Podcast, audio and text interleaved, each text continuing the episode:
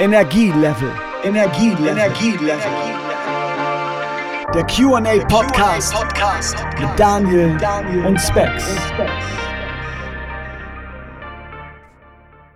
Herzlich willkommen zu einer neuen Folge von Energielevel, dem QA Podcast mit Daniel und mit mir Specs. Ähm, vorab einmal, wir zeichnen nicht immer wöchentlich auf, deswegen gibt es manchmal Themen, die bei uns ein bisschen zeitversetzt kommen, also nicht wundern. Manche Dinge lassen wir aber auch absichtlich ein paar Tage länger liegen, damit wir nicht Sie sofort, verstehen.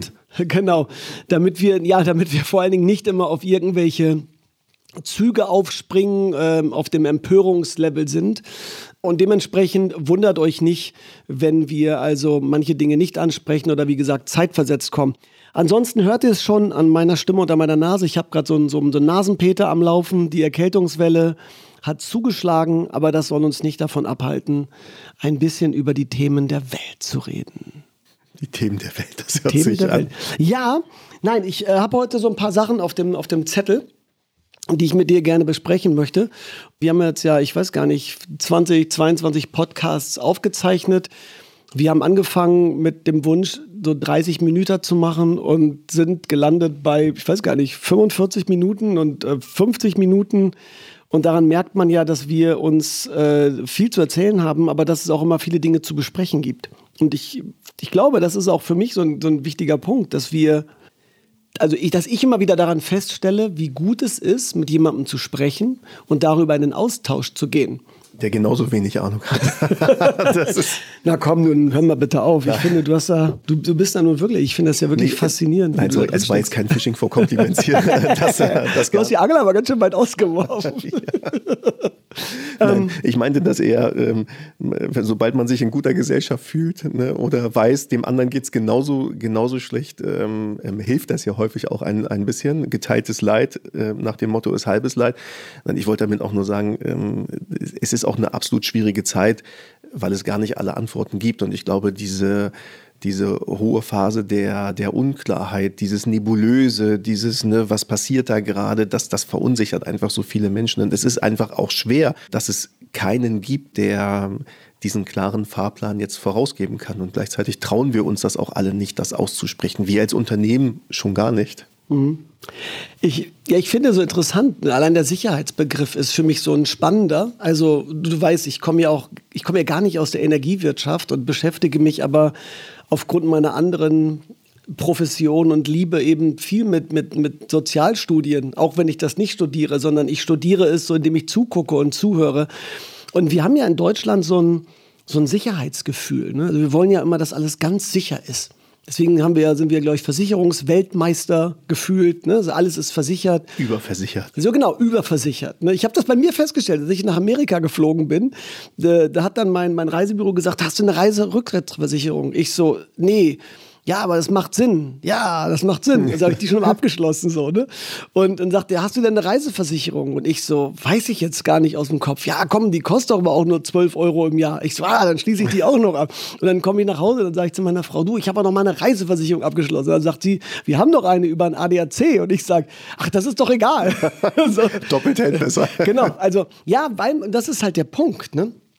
Ich finde etwas ex extrem interessant, was ich also bei mir entdecke, aber eben auch in der Welt wiederfinde. Und ich bin ja Teil der Welt.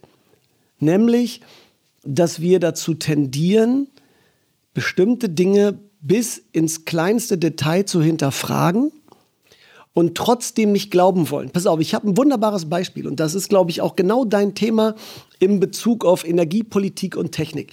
Pass auf, ich weiß nicht, ob du das kennst. Du gehst zum Arzt, also du hast irgendwas. Dir tut irgendwas weh. Und du denkst, ah, das ist jetzt, keine Ahnung, vielleicht was mit dem Herz. Und jetzt gehst du zum Arzt und dann sagt der Arzt, Gleich so was Schlimmes. ja, ja, ja, klar. Ja, muss schon sein. Also Fingernagel eingerissen ist langweilig. So, und jetzt hört, hört er dich ab und er sagt dann, ist alles super. Das glaube ich aber nicht. So, und du gehst nach Hause und denkst Ja, so, genau. und denkst so, ja, der hat ja gesagt, das ist alles super. Und dann kommt der Punkt. Aber vielleicht wäre es gut, sich noch mal eine zweite Meinung einzuholen.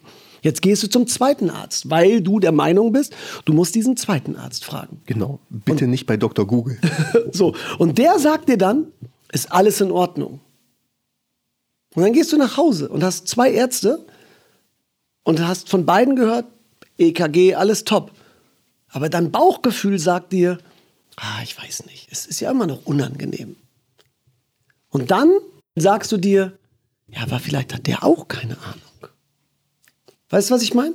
Und ich glaube, das ist genau der Punkt, an dem wir gesellschaftlich stehen. Wir sind so aufgeklärt, wir sind so aufgeklärt als Gesellschaft und sind so mündig auch geworden als Bürger, also zumindest denken wir das, dass wir anfangen, also so weit zu hinterfragen, dass am Ende aber die Antwort, die es gibt, für uns nicht befriedigend ist, weil wir letzten Endes eine Antwort haben wollen, die unserer Meinung entspricht. Also wir wollen eigentlich nur Bestätigung für unsere Meinung. Also im Sinne von, du bist halt krank. Ich glaube, der letzte Punkt ist das gewesen. Wir, wir wollen eine Bestätigung für unsere Meinung. Wir wollen vielleicht etwas hören, was wir schon vorher glauben zu wissen.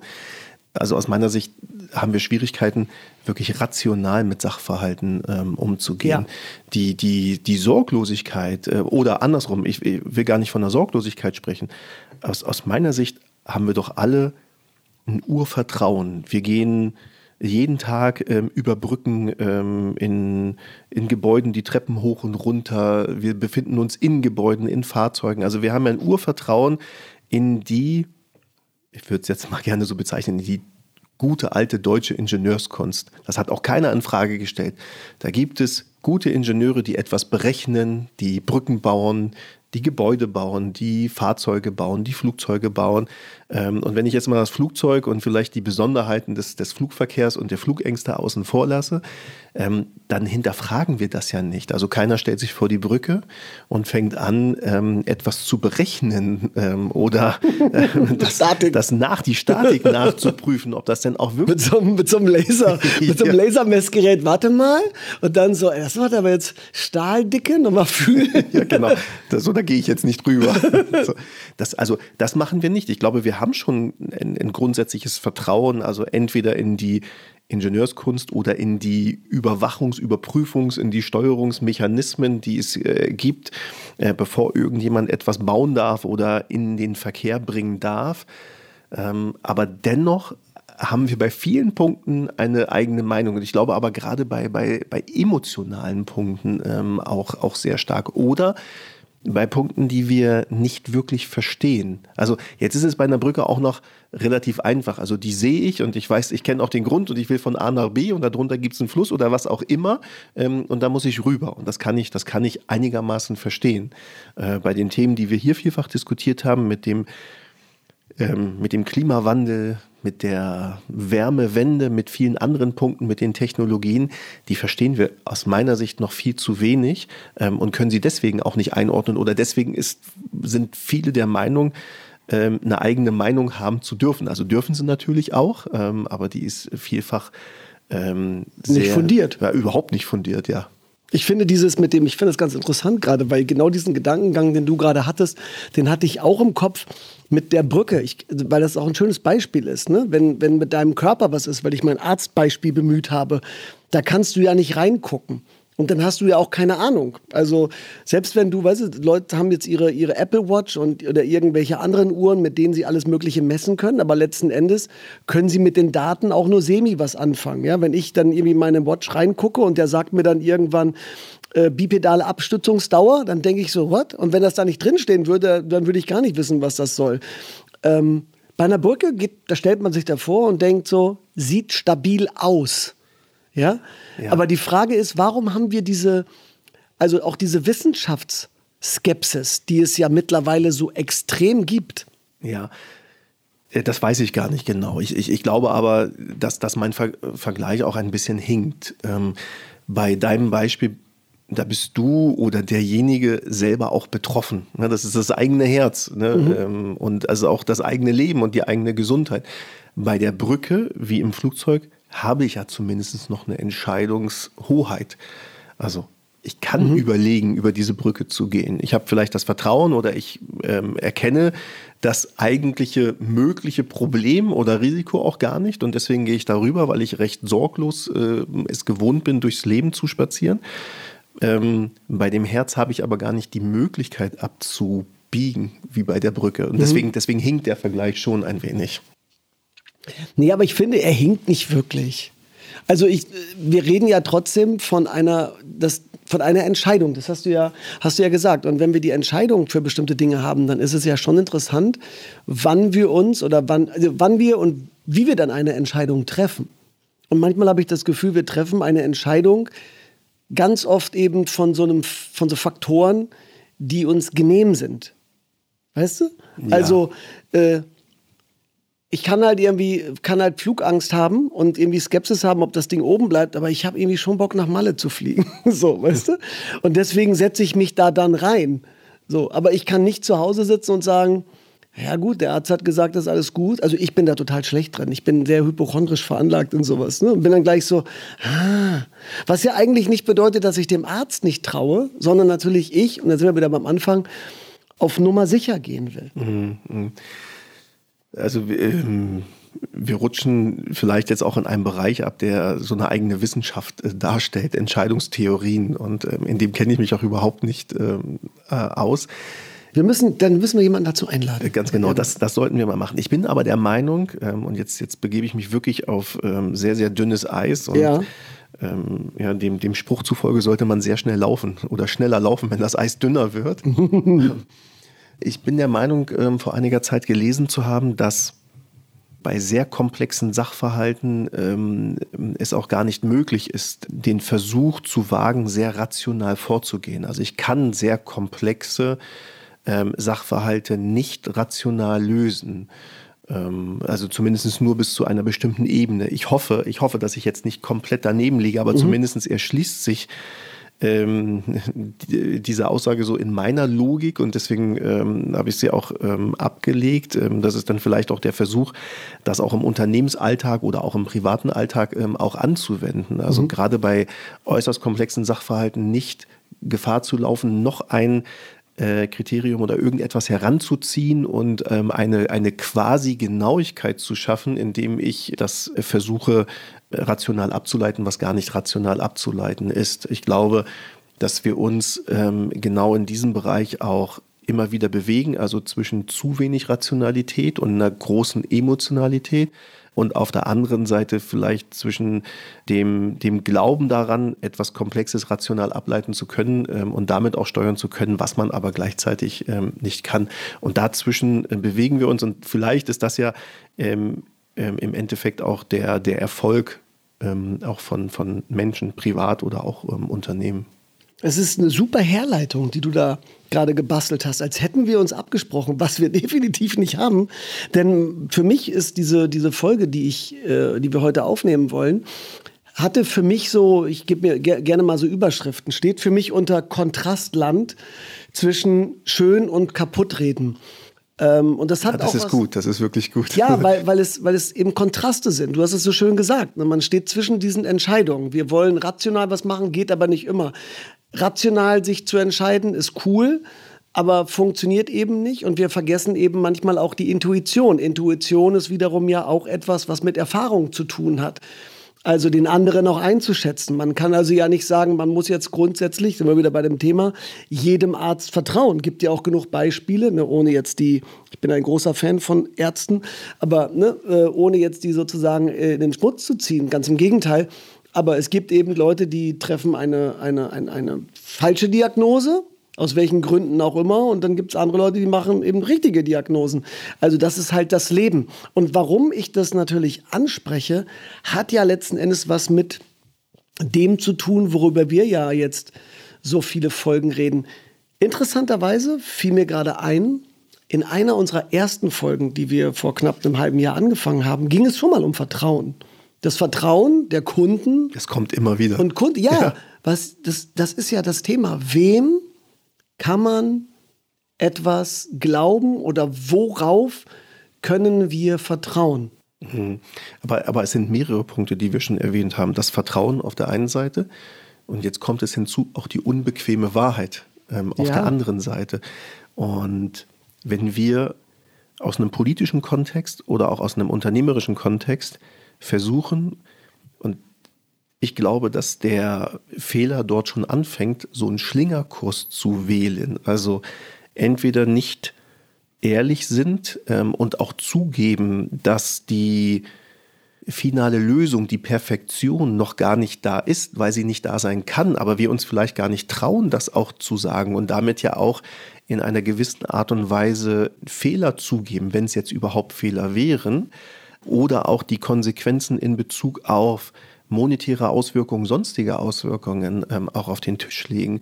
Wenn wir das nicht machen, merken die Bürger, die Kunden, je nachdem, ähm, wie man sie bezeichnen möchte, merken das ja irgendwann. Und dann geht auch wiederum Vertrauen ähm, verloren.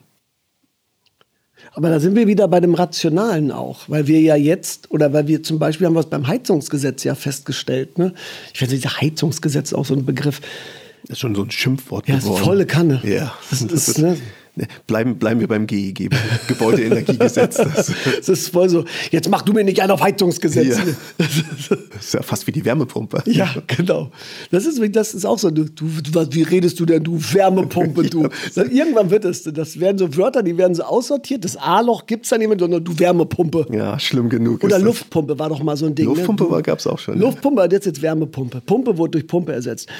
Ähm, ja, genau darauf wollte ich eigentlich auch hinaus, also im, im weitesten Sinne. Wir haben so viele Dinge, die, die wir schon besprochen haben, aber die auch immer in so, in so Wellen wiederkommen. Und bei dem, bei dem Heizungsgesetz ist es genau der Punkt. Ja? Man hat angefangen, etwas zu bauen, also gesetzmäßig, um Sicherheit zu schaffen.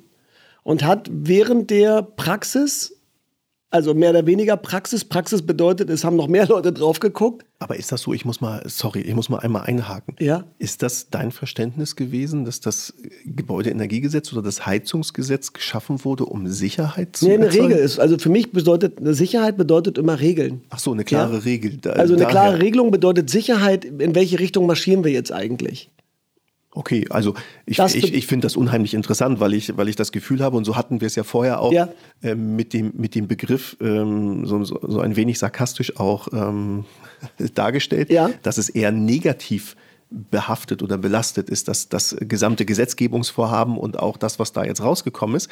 Ähm, aber ich finde das deswegen unheimlich spannend, ähm, jetzt von dir auch zu hören, dass ähm, dass dieses Gesetz ja auch eine Sicherheit im Sinne von Klarheit oder einem, einem Weg ähm, auch bedeuten kann. Ja, ich sag mal, die, die Frage ist ja nicht, wie ich dieses Gesetz bewerte. Das wollen wir, das müssen wir ja mal außen vor lassen, sondern ich finde, das, was, was interessant ist, ist ja, darüber habe ich mir in den letzten Wochen danach einfach Monaten immer wieder Gedanken gemacht. Ähm, was, was machen eigentlich so Gesetze mit uns? Ja? Ähm, ich habe gerade gelesen wieder, Rousseau über, ne, so, wir, wir wollen mal klassisch werden.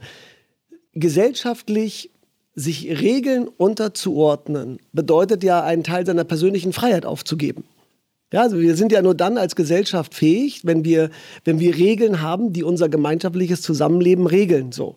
Und so Gesetze, die werden ja nicht, und deswegen möchte ich dem so ein bisschen entgegenhalten, ohne wie gesagt, das Gesetz nicht skeptisch zu betrachten.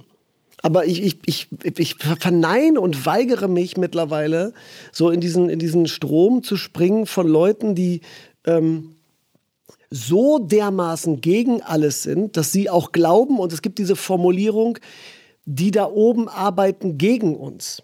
Das finde ich ist so krass. Ja, also, dass die da oben, was ich auch schon bizarr finde, und ich mag auch diese Formulierung nicht, aber dass die da oben in vielen, vielen Fällen für mich realitätsfern sind. Ja, in vielen Fällen, was mich auch wirklich maßlos ärgert. Äh, oder sie auch nur bestimmte so Blasen betreten und da mal kurz reinschnuppern. Mhm. Aber sie selber auch gar nicht beteiligt sind, weil sie einfach bestimmte Problematiken gar nicht kennen. Und wenn du, ich sag mal so, wenn du nie, nie Hunger gehabt hast, dann weißt du nicht, wie das ist, Hunger zu haben. Und wir reden nicht von Hunger wie, oh du, ich habe heute noch nichts gegessen. Und die, die Gesetze, die wir haben und die auch gemacht werden, die sind ja letzten Endes dafür gedacht, uns eine Richtung vorzugeben. Das ist das, was viele Leute jetzt auch gerade wieder suchen, politisch. Sie wollen Führung. Das ist, was viele bei Olaf Scholz ja vermissen. Er hat gesagt, wenn wer Kanzler bestellt und der kriegt es. Aber sorry, wir kriegen das nicht. So, das muss ich einfach so sagen. Ich bin kein Ich bin kein Fan von seiner Art zu führen. So ein Gesetz, egal wie es ist, aber soll Klarheit geben und Regeln schaffen und führen. Also ich wollte das, ich wollte das eben bei dir auch gar nicht kritisieren. Ich nein, nein, ich, ich genau. Also ich, ich fand es auch eher gut, ähm, weil du das von mir nicht erwartet hättest. Ja, ja, das will ich damit gar nicht sagen, sondern weil der, der, der gesamte Kontext der Diskussion ähm, sehr negativ ähm, behaftet oder belastet ist.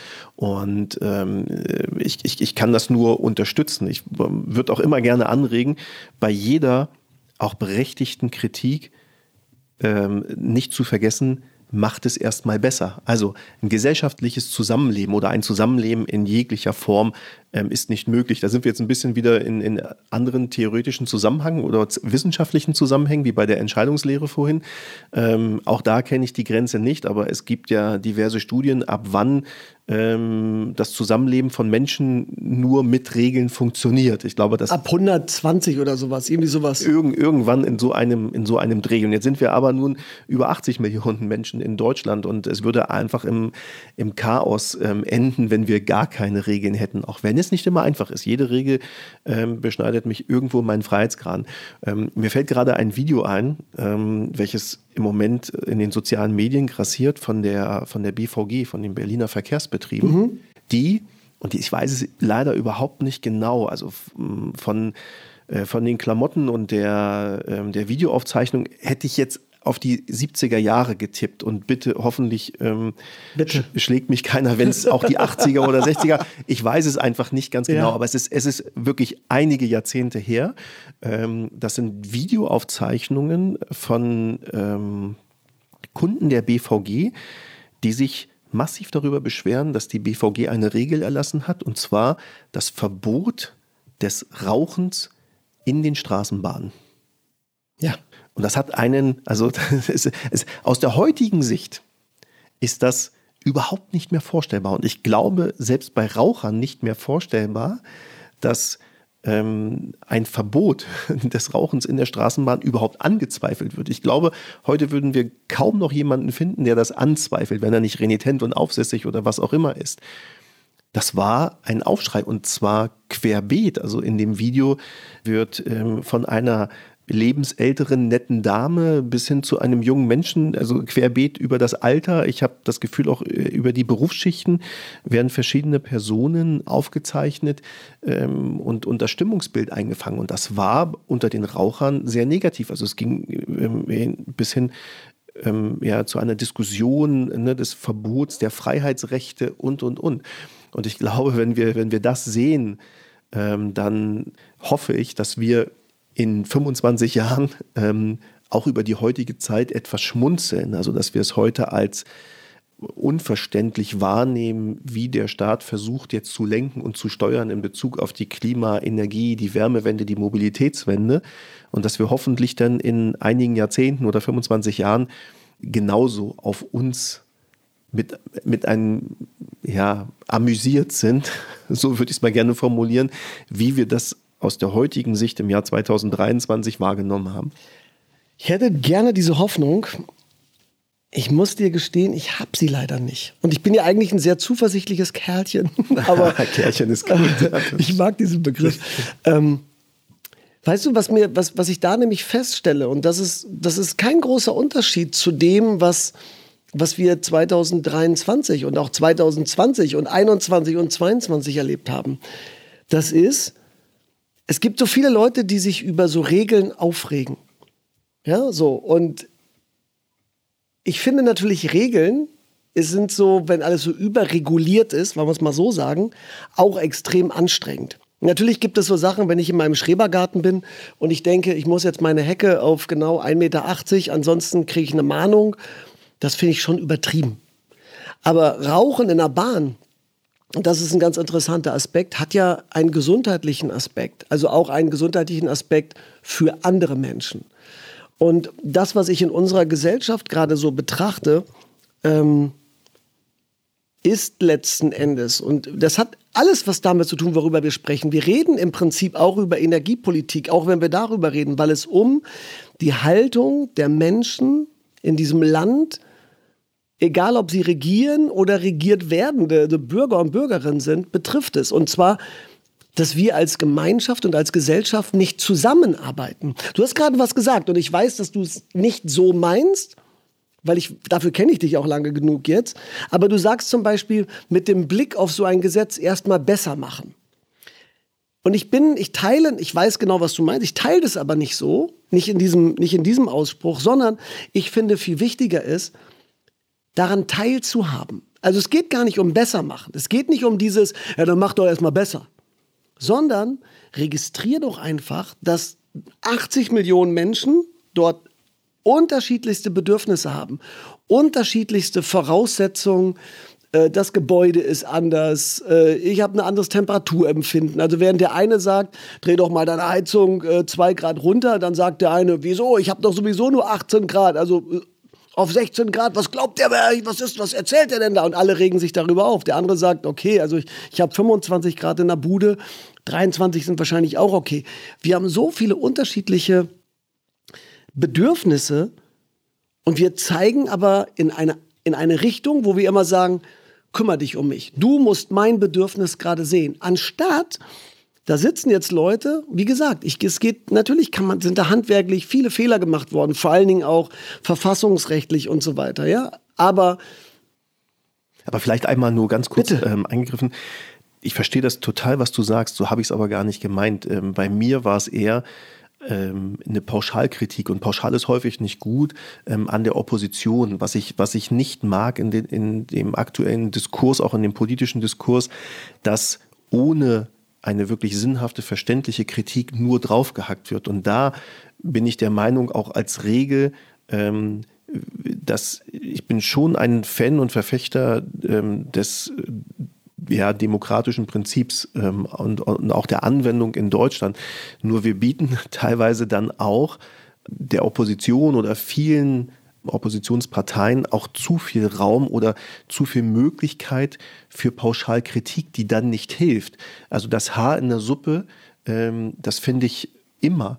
Ähm, aber es wirklich überhaupt erstmal besser zu machen, das ist gar nicht so einfach. Und das meinte ich damit. Also kritisieren, ja, auch wenn es, wenn es der Sache hilft, mhm. aber nicht immer nur pauschal, dass es falsch ist, wenn man nicht etwas anderes oder etwas Besseres ähm, auf die Beine stellen kann. Ähm, auf der, auf der springe ich es auf der Kundenseite, verstehe ich das total, dass wir alle eine unterschiedliche Wahrnehmung haben oder dass, dass unser Wohlfühlbereich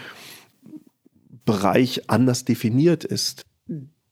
Pass auf, ich springe direkt dort rein, um es mal kurz nochmal auseinander zu. Definitiv sage ich, deswegen sind wir da auch eigentlich einer Meinung. Ich weiß ja, wie du es gemeint hast. Für mich beziehe ich das Bessermachen oder die Kritik an dem, an dem Bessermachen eben gerade auf meine oder unsere MitbürgerInnen. Ja, also dieses, diese nicht mehr Teilhabe hm. an der Demokratie, die mich wirklich extremstens nervt.